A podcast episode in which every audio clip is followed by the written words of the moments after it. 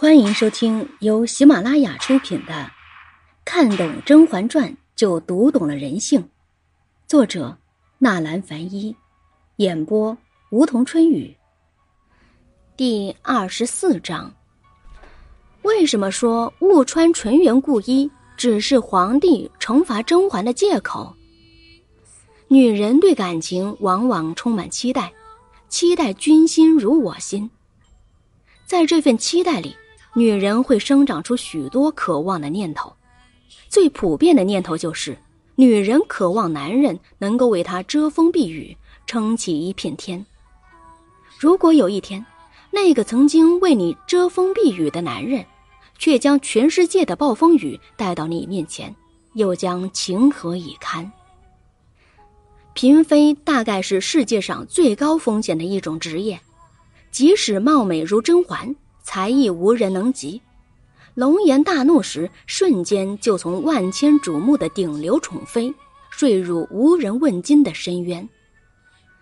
看到甄嬛因为误穿纯元故衣，被皇帝不分青红皂白发怒禁足，很多人在弹幕里为甄嬛抱不平，觉得皇帝太无情，穿错一件衣服而已，何况甄嬛根本就不知情，凭什么处罚她？第一次看剧时，我也觉得皇帝真是太小题大做了，说翻脸就翻脸，丝毫不顾往日恩爱，难怪甄嬛铁了心要离宫远走。直到第二次看剧，我才发现事情并不是穿错故衣这么简单。皇帝当然知道甄嬛穿错纯元故衣是无心之失，但这件事给了他一个极好的由头去惩罚甄嬛。没错，皇帝一直在等待这样一个由头。在此之前，甄嬛已经多次越界插手政务，而且对皇帝的做法指手画脚。当他说这些时，言者无心，但听者有意。皇帝看他的眼神，已经从当初的满眼含喜变成满目含沙，而甄嬛丝毫不觉，还自顾自说下去。甄嬛插足处理敦亲王暴打言官事件，皇帝就已经萌生了这样的念头。那时皇帝就已经有了除掉敦亲王的想法，只是时机尚未成熟，他还没准备充分，所以即使大臣们言辞请求惩处敦亲王，皇帝也一时拿不定主意。恰巧甄嬛来了。得知这件事，便提议皇帝使用安抚政策。甄嬛在跟皇帝说这一幕时，皇帝的眼神里信息量很大，一半是赞赏，一半是提防。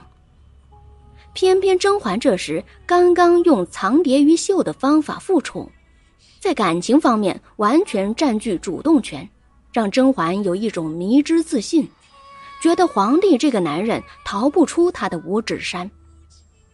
这种迷之自信让甄嬛放松下来。她不再是刚开始那个战战兢兢、慎言慎行的小女子甄嬛，一切都以保全自己和甄家为头等大事。她想要更大限度的施展自己的才华。在处理敦亲王暴打言官事件时，甄嬛犯了两个大忌：一是表示自己特别懂皇帝。二是想出从家属下手这样的妙招，轻松解决皇帝和大臣们棘手的问题。皇帝在剧中不止一次透露过，他喜欢的妃子要有两个特质：一是要不惹事，比如静妃；二是要懂他，但是也不要太懂，懂得三分，能够跟他说上话就行。帝王心似海，为了自己的权威，皇帝当然不希望。自己的心思能够被旁人完全看透，哪怕是他的枕边人也不行。甄嬛却在皇帝面前洋洋得意，声称自己最懂皇帝，而且在处理政务上也能另辟新法，这难免会让皇帝觉得自己的天子之威遭受到巨大挑战。第二件事还是出在敦亲王身上。敦亲王被下狱后，仍然对皇帝心中不服，大放厥词。皇帝心中恼怒，已经对他起了杀心。甄嬛这时又自作聪明，劝诫皇帝顾念手足亲情，可以晋封敦亲王之子，来堵住天下悠悠众口。只是甄嬛终究还是没有皇后深谙皇帝心思。皇帝如果是个顾念亲情的人，就不会在九王夺嫡中对自己的兄弟毫不手软，也不会将自己的兄弟改名阿朱阿狗，更不会在太后临终前，连想见小儿子十四爷的愿望都不满足。甄嬛在敦亲王一家的事情上。先后进言两次，从好的方面看，他是想提升皇帝薄情寡义的信誉；从坏的方面看，他可能是跟外臣过往密切，从中拿了什么好处。皇后宜修就是抓住这一点，三言两语马上让皇帝心里对甄嬛起了疑心。无缘无故，甄嬛为什么对敦亲王相关的事这么热心？人一旦起疑，眼睛里就安装了放大镜，会将怀疑对象的言行都无限夸大。这也是宜修想要达到的效果。冰冻三尺，非一日之寒。只要在皇帝心里种下怀疑甄嬛的种子，终有一天他会破土而出，长出参天大树。这个机会很快来了。齐平之父。鄂敏、贾谊和甄远道亲厚，两人下朝后经常一起讨论兴趣爱好，将甄远道私藏的一本《钱明士诗集》拿出来大做文章。钱明士因为和年羹尧是同年中举，因此钱明士无辜中枪，成了年党，他的诗作也成了奉承年羹尧之文。